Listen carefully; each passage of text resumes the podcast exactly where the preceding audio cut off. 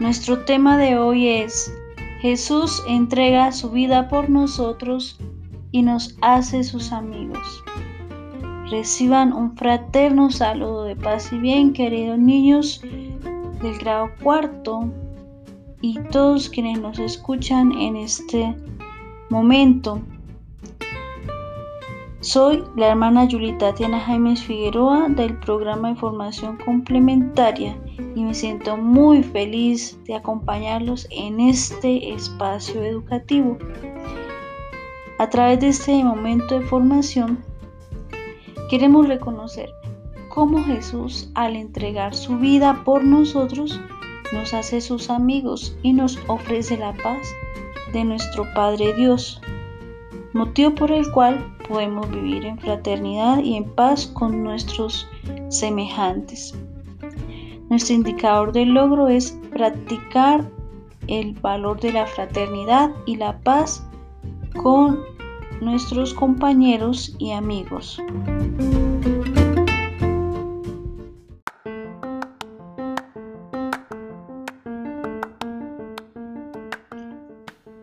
Iniciemos en el nombre del Padre y del Hijo y del Espíritu Santo. Amén.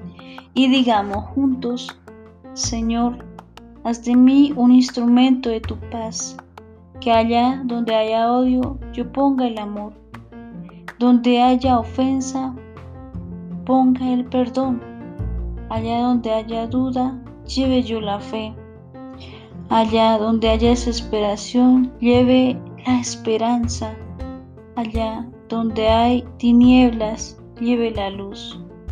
Donde hay tristeza, yo lleve la alegría. Oh Divino Maestro, concédeme que no busque ser consolado como consolar, que no busque ser comprendido, sino comprender, ser amado, sino amar, porque dando es que se recibe es perdonando como se es perdonado y muriendo como se resucita a la vida eterna. Amén. Gloria al Padre, al Hijo y al Espíritu Santo, como era en el principio, ahora y siempre, por los siglos de los siglos. Amén. En el nombre del Padre, y del Hijo y del Espíritu Santo. Amén.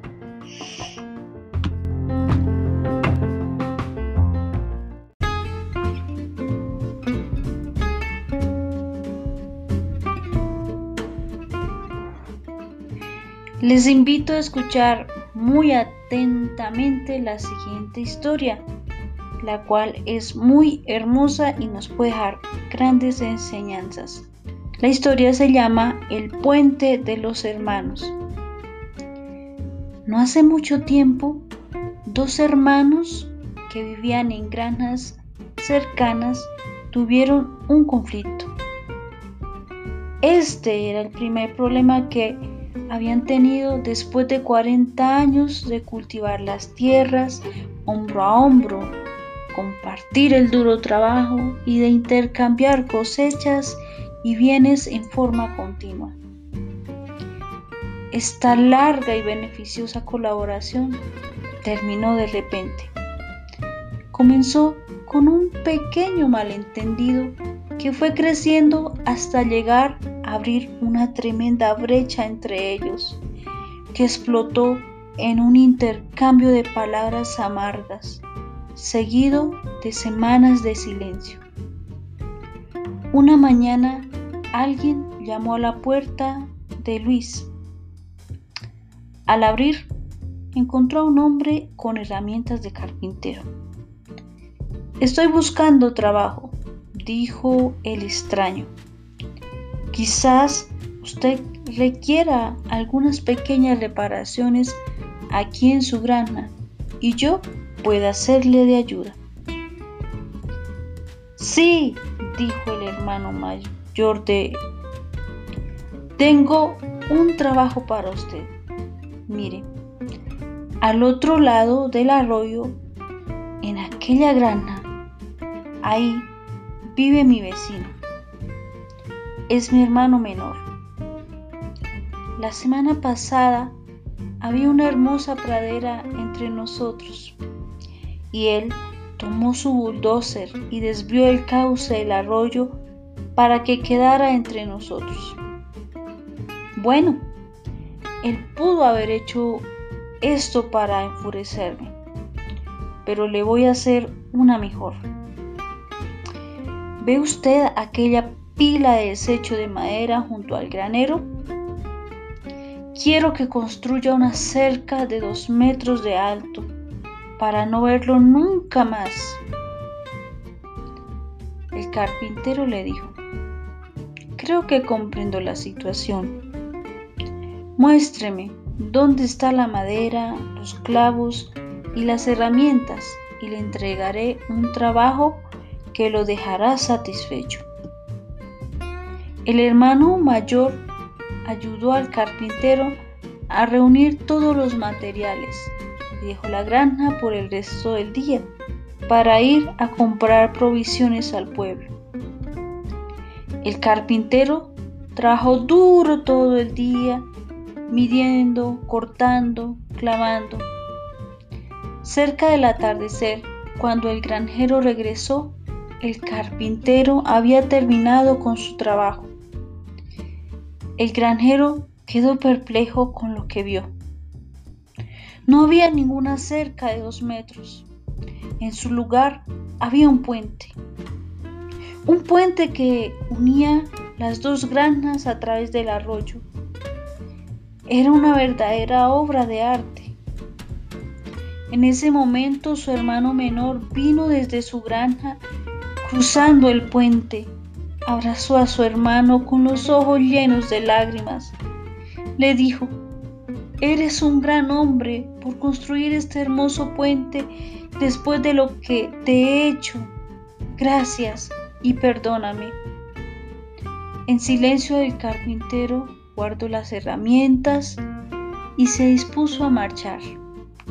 Cuando Luis, el hermano que le había contratado, gritó, No te vayas, espera, quédate, tengo muchos proyectos para ti. Me gustaría quedarme, dijo el carpintero, pero tengo muchos puentes por construir. Dios y el hombre estaban separados por un abismo, pero como el carpintero, Jesucristo en la cruz se ofreció como puente. Tú no tienes que hacer nada. El puente ya está ahí. Crúzalo y podrás recibir el abrazo amoroso y restaurador de nuestro Dios.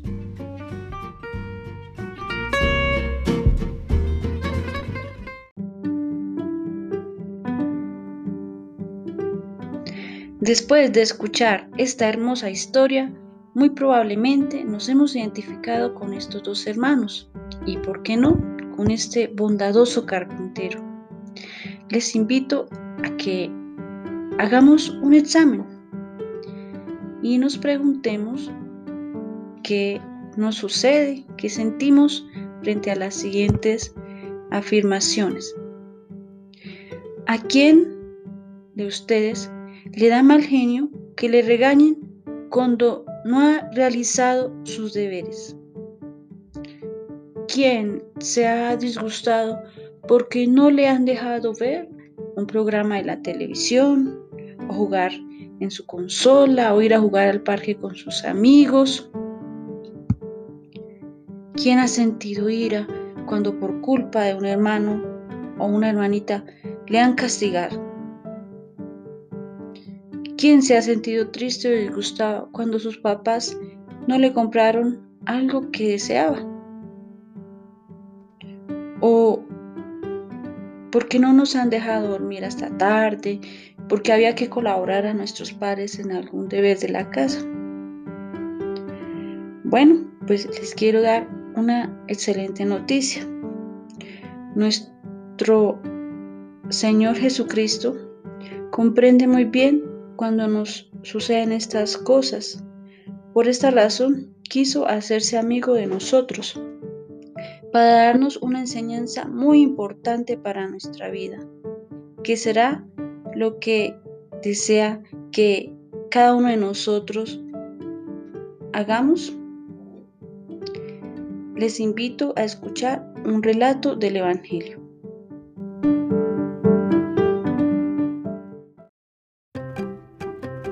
Historias de la Biblia.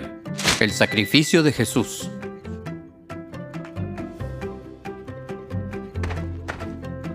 Este es Jesús. ¡Heyo! Jesús es el Hijo de Dios y el Salvador del mundo. Mientras Jesús estaba en la tierra, enseñó a todos sobre el amor de Dios. Sanó a muchas personas de sus enfermedades, realizó muchos milagros como calmar tormentas e incluso levantó a la gente de entre los muertos.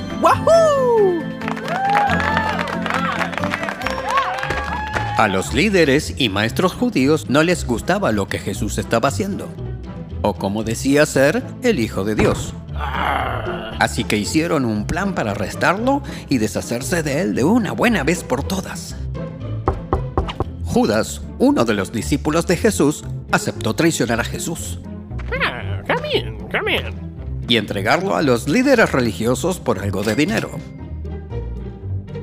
Jesús estaba en un jardín orando y Judas le mostró a los hombres cuál de ellos era Jesús. Jesús fue arrestado y llevado ante los gobernantes de la tierra para que pudieran decidir qué hacer con él.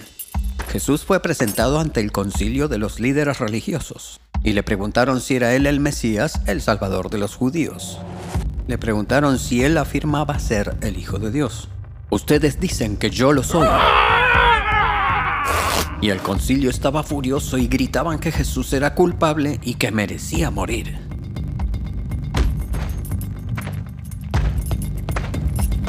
Entonces llevaron a Jesús ante el gobernante romano Pilato y él escuchó el caso contra Jesús. Pilato no pensaba que Jesús había hecho algo malo. Ah, ellos lo encontraron inocente, así que Pilato dijo que él castigaría a Jesús y luego lo liberaría. Pero la multitud siguió gritando cada vez más fuerte. Crucifícalo, queremos que muera. Y debido a la presión de la multitud, Pilato entregó a Jesús a los soldados romanos para ser crucificado.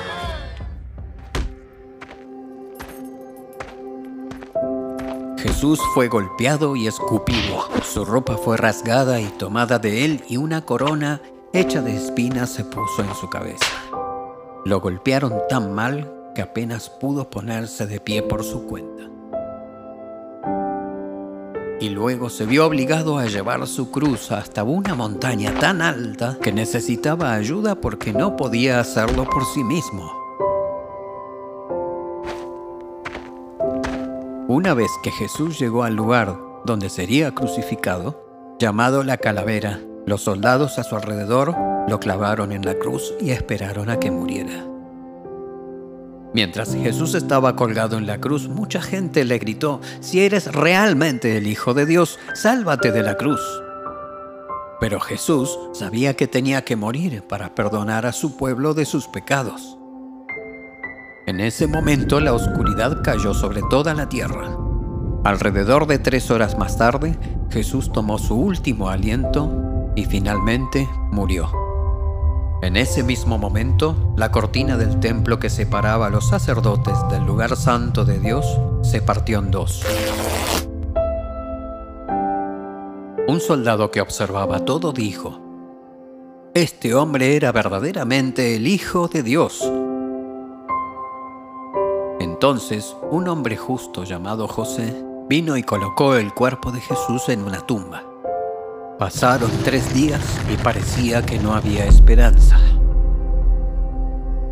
Pero muy temprano, el domingo por la mañana, las mujeres que cuidaron a Jesús fueron a visitar su cuerpo y encontraron que su tumba estaba vacía y que él ya no estaba allí.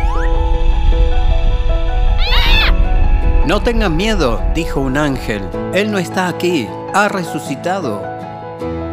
En esto, las mujeres recordaron que Jesús les había dicho que Él se levantaría al tercer día. Y corrieron a decir a los discípulos lo que habían visto y oído. ¿Ah? Y luego, por los siguientes 40 días, Jesús se apareció a sus discípulos y muchos otros y les mostró que estaba vivo y bien. Él les enseñó que lo que hacía era la única manera de que pudieran ser perdonados y estar con Dios para siempre, porque de tal manera amó Dios al mundo que dio a su único Hijo para que todo aquel que en Él crea no se pierda, sino que tenga vida eterna.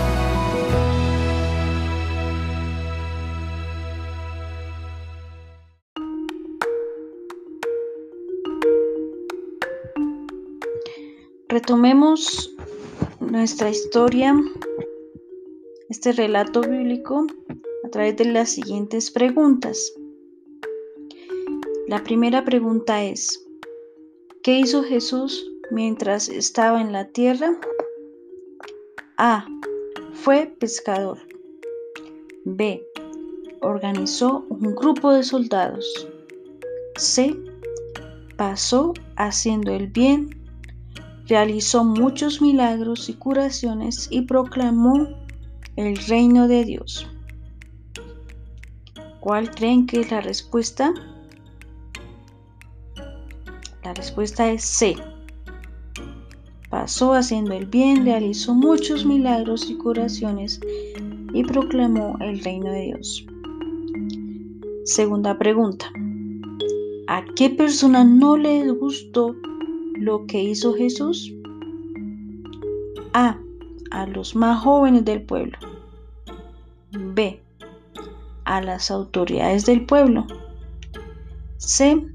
A sus discípulos y familiares. La respuesta es B. A las autoridades del pueblo. Tercera pregunta. ¿Quién traicionó a Jesús? A. Las autoridades judías. B. Los romanos. Y C. Uno de sus discípulos llamado Judas.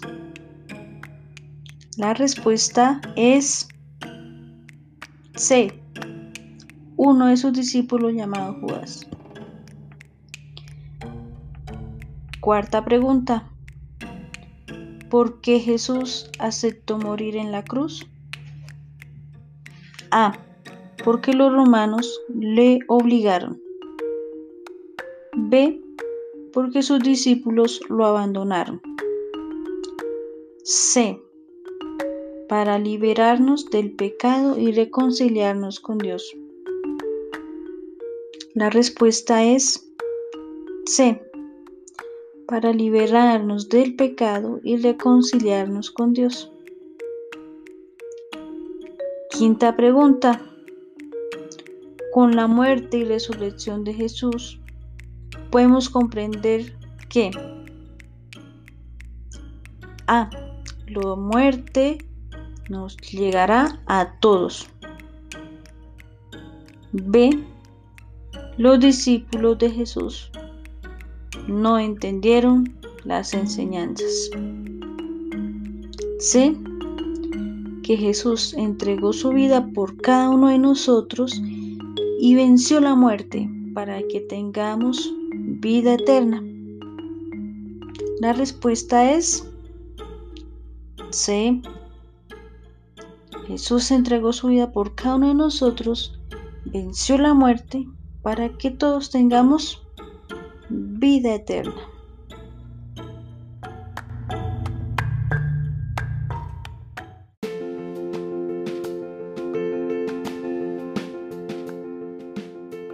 Para finalizar, les propongo la siguiente tarea. Consiste en que cada mañana, al despertar, realicemos cada uno la oración de la paz, pidiendo a Dios por cada una de las personas que necesitan perdonarse o quienes se encuentran muy tristes, para que puedan recibir este maravilloso don, el don de la paz. Y segundo, les invito a que busquen en su Biblia el texto de Lucas en el capítulo 15, versículos del 1 al 7. Luego escriban en una hoja de blog la frase que más les haya gustado y la peguen en un lugar de su cuarto. Dios les bendiga. Espero que hayan disfrutado este programa, que puedan sacar muchas enseñanzas. Agradezco por su atención. Me alegra que hayan estado muy atentos y que este haya sido un momento de encuentro con Dios y de descubrir lo que Él nos quiere regalar a cada uno de nosotros, el don de su, de su salvación, de su paz. Bendiciones para todos. Paz y bien.